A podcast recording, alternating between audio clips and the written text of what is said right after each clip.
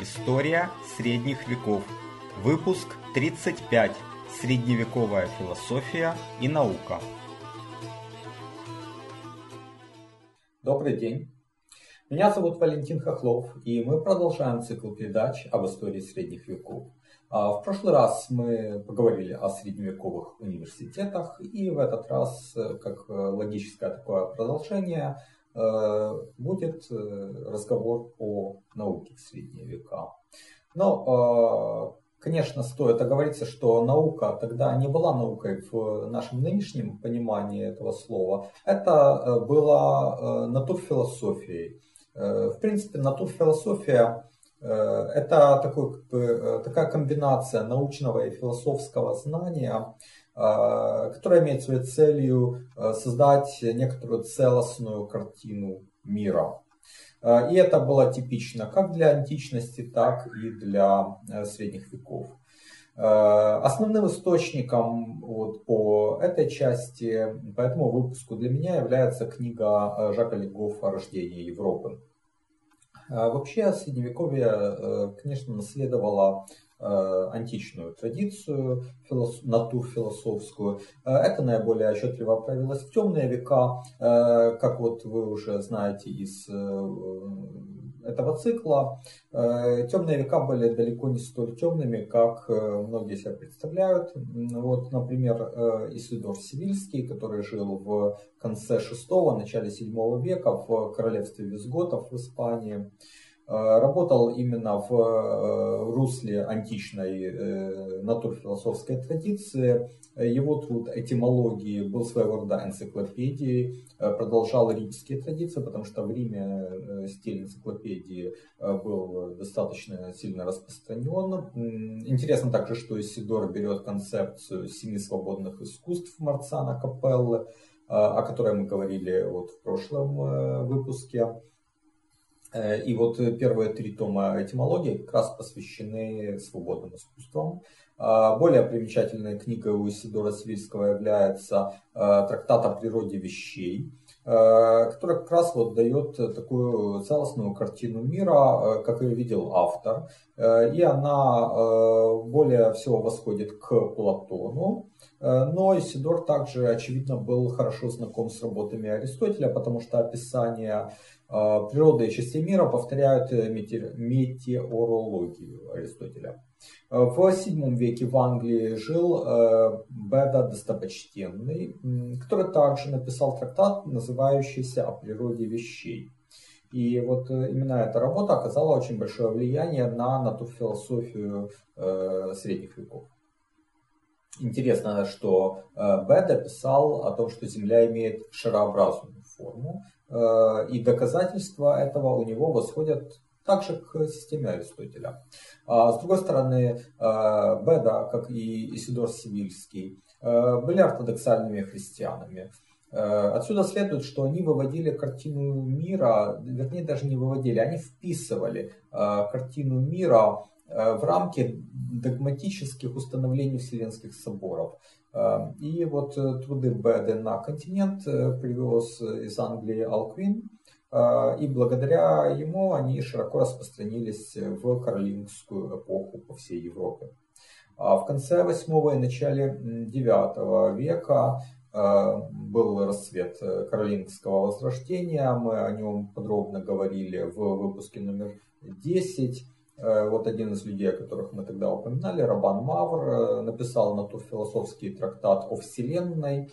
Э, здесь уже меньше попыток объективно объяснить окружающий мир, больше мистического толкования его сущностей.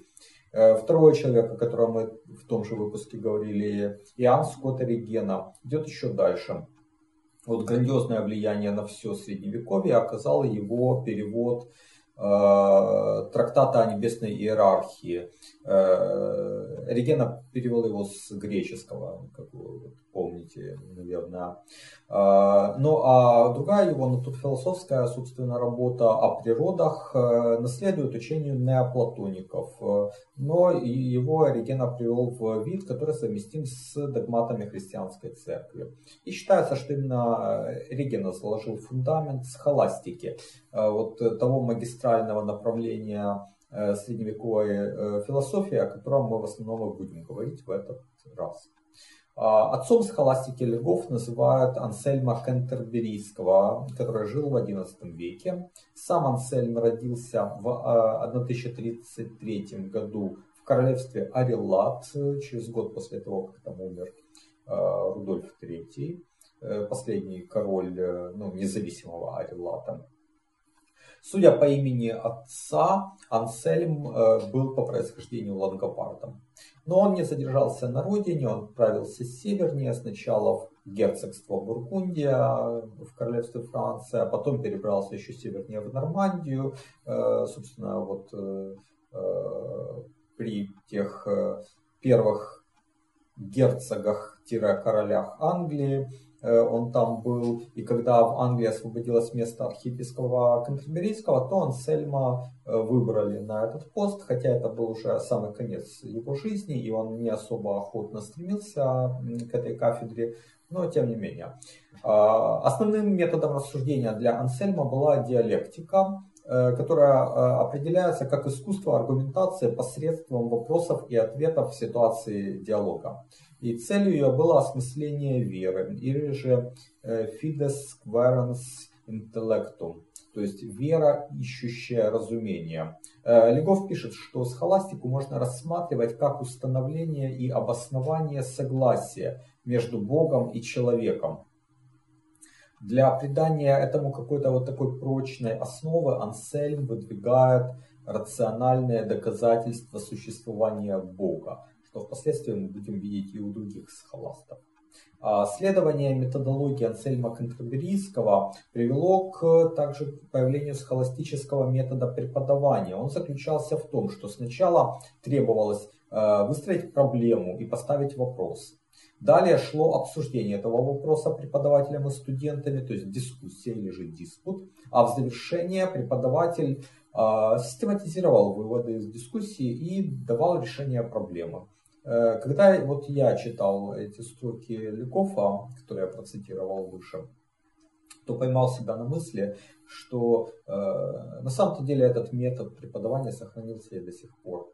Э, и вот э, когда я учился там в конце 90-х, э, э, ну, я видел то, то же самое на наших семинарах. Так что мы до сих пор наследуем методу обучения тысячелетней давности. А натурфилософские взгляды Ансельма Кантерберийского – это также неоплатонизм, э, который был сделан совместимым с христианской верой э, в поздней античности, святым Августином э, и автором трактата о небесной иерархии. Вот этого автора условно называют псевдо-Дионисий Ариапагит. А влияние Ансельма на средневековые умы было крайне велико. К числу его последователей Э, относят Абеляра, Гийома из Конша, Жильбера из Пуатье. Хотя здесь следует оговориться, что и Абеляр, и э, Жильбер учились у Ансельма Ланского. И, возможно, тут возникает путаница вот в именах. Э, собственно, э, Пьер Абеляр был, наверное, самым видным схоластом начала XII века. Э, он учился в Лане, вот уже упомянутого Ансельма, епископа этого самого Лана. Потом отправился в Париж, и в Париже у него возник э, роман с Элоизой, племянницей каноника э, Фульбера. У Абеляра и Элоизы родился сын, они вроде бы даже там поженились, но по какой-то причине Элоиза вернулась к дяде, отказалась от брака, а далее считается, что Фульбер нанял неких людей, которые ночью пробрались э, в комнату Абеляра и его кастрировали. Э, ну, вот такой исторический анекдот можно сказать. Элоизу заставили уйти в монастырь, она потом в письмах Кабеляру писала, что это против ее воли, она особо не горела желанием монашеской жизни. Но это, это все такая история, которая для нас не особо важна. Для нас более важно влияние, которое Абеляр оказал на философию средних веков. Э, Легов указывает, что он был первым, кто начал заново открывать для Европы основной урок, полученный от Аристотеля. Первый ключ мудрости – постоянная пытливость. Если ранее натурфилософия была довольно догматичной, то с этого момента начина, набирает силу убеждения, что э, полезно подвергать сомнению любую мысль, а тот, кто сомневается и склонен к поиску, обретает истину. Э, Абеляр писал, Каков бы ни был предмет спора, э, разумное доказательство имеет больший вес, чем ссылка на целый список авторитетов. Именно это стало основой для э, критического мышления, которое далее было подхвачено университетами, о чем я уже упоминал в прошлый раз. Теперь пару слов о том, как передавалось натурфилософское знание в высоком средневековье. Э, ну вот, э, в прошлый раз я э, говорил, что книга стала в темные века доминирующим форматом передачи знания. А, и вот э, в отличие от типичных э, для античности свитков, и возможность произвольного доступа к любому фрагменту текста, то, что отличает книгу, она привела к появлению двух новшеств. Во-первых, это сборники сентенций, сентенции называли краткую статью, даже высказывание, там, например, из Библии или какого-то отца церкви на ту или иную тему. Э, зачастую это было высказывание морального такого плана, и из них составляли сборники, которые далее использовались для подготовки студентам к обучающим дискуссиям. Епископ Парижа Петр Ломбардский в 1155-1157 годах написал книгу сентенций, которая в последующем была основным таким учебником на факультетах теологии.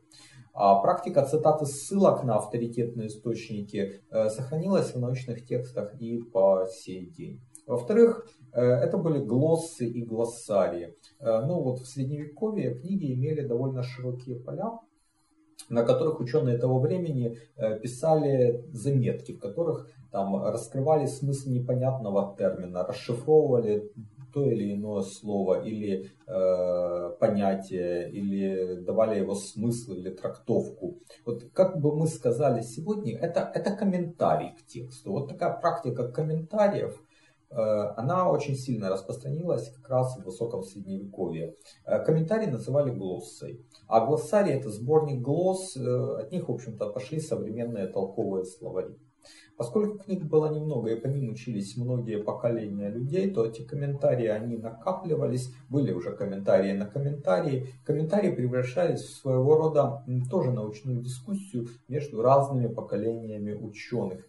И это позволяло книгам, в первую очередь Библии, не оставаться каким-то таким монументальным священным текстом, а давать новые, новые поводы для ее обсуждения. В XII веке появляется новый формат изложения знания э, – схоластическая сумма. Это синтез доктрин в области философии и права, в которых э, довольно детально разбираются э, различные вопросы, разделенные на более мелкие статьи. Заголовок статьи содержал обычно в себе две различные точки зрения. Далее приводились аргументы, цитаты, ссылки на авторитетные источники в пользу одной и другой э, точки зрения. Затем давалось решение автора суммы, в котором э, сочетались Э, доктринальные и рациональные аргументы. И в конце приводилась сентенция, которая закрепляла ответ на вопрос. Э, ну, суммы носили такой ярко выраженный дидактический характер, то есть они по сути и по структуре очень хорошо подходили для обучения студентов в университетах. В принципе, книга сентенций Петра Ломбардского может считаться уже такой ранней суммой. И второй трактат, тоже вот ранний, который заложил основу для развития сумм, это «Да и нет» э, Абеляра. Наибольшее развитие жанр суммы получил в следующем 13 веке. Первая большая университетская сумма, согласно Леков, была составлена английским францисканцем Александром из Гельса в 1230-х годах. А более знаменитым мастером схоластической суммы стал немецкий доминиканец Альберт Великий. Э, он учился в университете Падуи, потом стал магистром богословия в университете Парижа, и там у него учился Фома Аквинский, э, о котором мы поговорим ниже. Э, затем Альберт Великий перебрался в Кёльн, получил, по-моему, даже епископскую кафедру в Регенсбурге. Э, он охотно расширял границы знания, обращался к трудам арабских мыслителей Аль-Фараби, Авиценны и Авероэса. И более важно то, что он возобновил интерес к Аристотелю, э, который в течение пяти столетий пребывал в тени неоплатоников. Альберт Великий включил работы Аристотеля в учебную программу, и Легов пишет, что труды Альберта Великого еще ценны тем, что он искал равновесие между теологией и философией. А Фома Аквинский, ну или правильнее говорить, конечно, Тома, а его учение поэтому называют томизм. А, был наиболее видным э, ученым высокого средневековья. Он родился в Средней Италии, ну в ту пору в области, которая входила в состав Сицилийского королевства. Его отца звали Ландульф, поэтому можно сделать вывод, что э, Фома был по происхождению лангобардом. Э, значит, он учился в университете Неаполя, в 19 лет вступил в орден доминиканцев, а в 1245 году перебрался в университет Парижа, где познакомился с Альбертом Великим и дальше учился у него там в Кёльне. Затем Фома стал сам профессором, преподавал в Париже, в Аруета, в Риме, Неаполе. Легов характеризует его следующим образом. Он слыл модным профессором, привлекал и вдохновлял студентов. Отважный мыслитель, он навлекал на себя враждебность многих коллег некоторых влиятельных прилатов. Это типичный европейский интеллектуал, э, объект э, пылкого восхищения и постоянных нападок. Э, неустанный просветитель и постоянный возмутитель спокойствия в интеллектуальной и религиозной среде. Основные труды Фомы Аквинского – это «Сумма против язычников», написанная в Арвиета в 1259-1265 годах. В этой сумме Фома Аквинский выдвигает э, аргументы в пользу монотеистической религии, однако затем также критикует иудаизм и мусульманское вероисповедание, доказывая превосходство христианской веры. Сумма состоит из четырех книг. Э, в первых трех на основе рациональных аргументов э, затронуты вопросы истины, причинности, существования Бога, его свойств, акта творения и физической вселенной, соотношение божественного вмешательства и человеческой воли. А в четвертой книге э, изложены основы никейской христианской доктрины. И она основана не на рациональных чувствах, а уже вот просто на вере.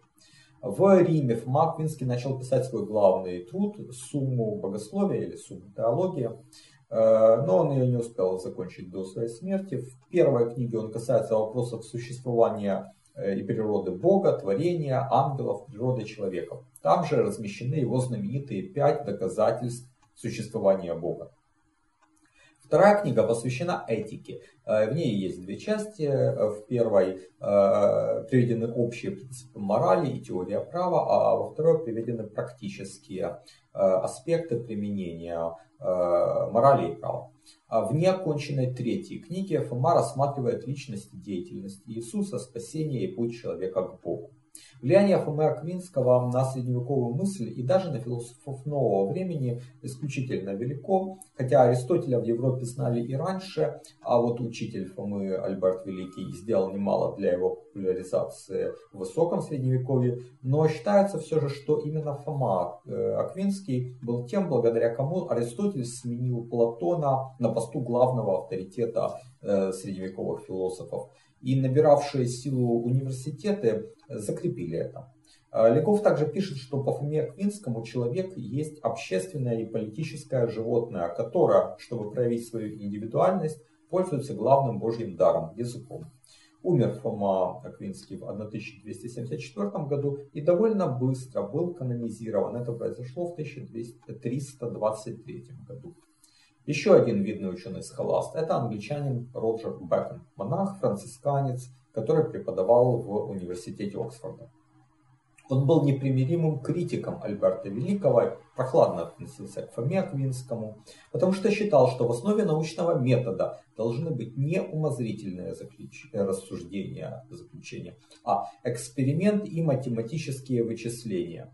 В своих работах Э, коммуния математика и коммуния натуралиум, э, Бекон рассматривает базовые вопросы математики и физики в современном смысле этого слова. А я напомню, что где-то за 100-200 лет до того э, под физикой понималась медицина. Главным сочинением Бекона является тройная сумма opus magus, opus minus, opus tertium. В ней он в частности пишет – Э, теории, выдвинутые на основе рассуждений, должны проверяться на наблюдаемых данных с помощью инструментов и подтверждаться заслуживающими доверия свидетельствами. Э, тем самым Бекон заложил э, основу современной научной методологии. Он выступал против схоластики в пользу естественных наук, математики, физики, химии, Э, предложил дополнить квадривиум оптикой и сам разработал теорию об увеличительных стеклах, преломлении лучей и перспективе. А Легов говорит о Беконе как о, Леонардо да Винчи XIII века. Это был первый ученый нового типа, обозначивший предпосылки от перехода натурфилософии э, в современную науку, но этот переход произойдет гораздо позже, это где-то будет 16-17 век. Конечно, для 13 века такие взгляды Бекона ну, были новаторскими, воспринимались в штыки. Э, он мог жить и работать достаточно спокойно, даже публиковать вот свои труды, лишь благодаря тому, э, что его знакомым покровителем был э, папа Климент IV. После смерти этого папы Бэкон какое-то время еще работал в Оксфорде, но в 1278 году он был обвинен в ереси и подвергся заточению, хотя в конце жизни, по всей видимости, был освобожден. А представителями поздней схоластики являются э, шотландец э, Иоанн э, Дунс Скотт и англичанин Уильям Аккам. Как и Бекон, они были францисканцами. Дунс Скотт был первым, кто отвергал доминирующую роль теологии над другими науками, а также решительно заявил о примате свободы воли над детерминизмом. Кстати, вот на примере Дунса Скотта и Аккама можно показать дискуссию реалистов и номиналистов. Э, классические схоласты э, верили в то, что существуют универсалии. Это такие вот универсальные категории или общие понятия. И вот эти универсалии, как они считали, существуют сами по себе, вне человеческого сознания. Э, ну, кстати говоря, эта вот точка зрения, реализм, она восходит еще к Платону, вспомним его вот эту знаменитую пещеру, к Аристотелю, затем через Оригену и Ансельма Кентерберийского, ее наследуют Альберт Великий и Фома Аквинский. Номиналисты же, напротив, отрицают реальное существование э, универсалей и считают их чисто умозрительными абстракциями. Аккам, видный сторонник номинализма, утверждал, что реально существует лишь индивидуальное. Из этого следовало, что мы не можем познавать мир, постулировав некоторые общие идеи, а, а затем делая выводы о частном. Напротив, следует изучать лишь конкретные вещи и явления. Вот знаменитая идея бритвы Аккама «не плодить сущности сверх необходимости» э, является лишь методом познания, который предлагает Э, не постулировать что-то э, чисто ради умозрительных заключений. Отсюда, э, кстати говоря, прежде чем идти дальше, хочу сказать еще пару слов о человеке, который не типичен для Средневековья. Он не был натурфилософом, он был в нашем понимании реальным ученым, математиком. Это Леонардо Пизанский, также известный как Фибоначчи. Э, он жил в Пизе в конце XI и первой половине XII века. Именно ему мы обязаны тем, что используем позиционную систему счисления. Леонардо по торговым делам э, часто бывал на севере Африки, в Алжире, который тогда был под арабским влиянием. И там он познакомился с арабскими, ну а правильнее сказать, индийскими цифрами. Затем он написал знаменитую книгу Абака, в которой показал преимущество позиционной системы счисления и дал, ее, э, дал э, ну, как бы пример ее применения для решения практических задач. Э, эта книга заинтересовала императора Фридриха II, который, к слову, устраивал математические турниры. И вот Фридрих II стал покровителем Фибоначчи. И далее Леонардо сделал важный вклад в развитие алгебры и геометрии. Ну вот, впервые в Европе он ввел отрицательные числа, он сформулировал свойства арифметических и геометрических прогрессий, решение некоторых квадратных и э, даже кубических уравнений он нашел. Э, нашел приближенное значение числа π. Доказал теорему о том, что три медианы треугольника пересекаются в одной точке. Кстати говоря, этот факт был известен еще в античности, но доказательства тогда не было предложено. Подводя итог этому выпуску, я хочу сформулировать э, одну собственную гипотезу об отличии средневековой науки от античной и от науки нового времени. Вот это отличие я называю эмпиричность. Вот может показаться, что как-то я ну, нелогичен, потому что как, как, бы схоластика знаменита тем, что она такая вот умозрительная, такая как бы абстрактная, но э, я поясню свою мысль детальнее. Смотрите, в античности, в новом э, времени э, наука была теоретической. Философы и ученые делали ряд положений, утверждений, в которых стремились определить какие-то универсальные законы природы, сформулировать такую целостную картину мира. И разница была лишь в том, что в античности это была чисто умозрительная вещь, вот как Платон формулировал свою идею о пещере, таких э, ну, истинных понятиях, э, э, которые существуют сами по себе. И затем из этого выводил множество вещей, которые относились к реальной практической жизни, уже как бы из общего к частному. А в новое время, наоборот, шли от наблюдаемых фактов к их теоретическому обобщению и дальше верификации с помощью экспериментов. И вы уже знаете, вот почему разница такая произошла. Это методологическая революция, которую мы наблюдали в Средневековье, в первую очередь э, в работах Бекона. А вот в средние века мы как раз теоретических работ и не встречаем практически.